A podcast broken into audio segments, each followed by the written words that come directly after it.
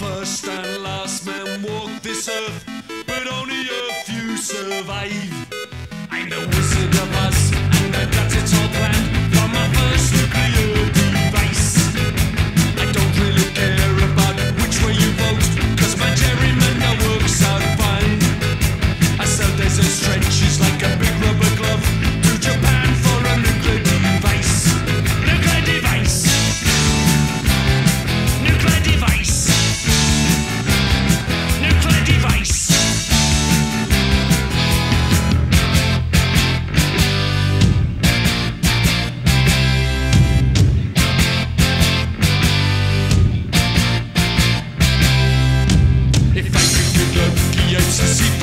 It's.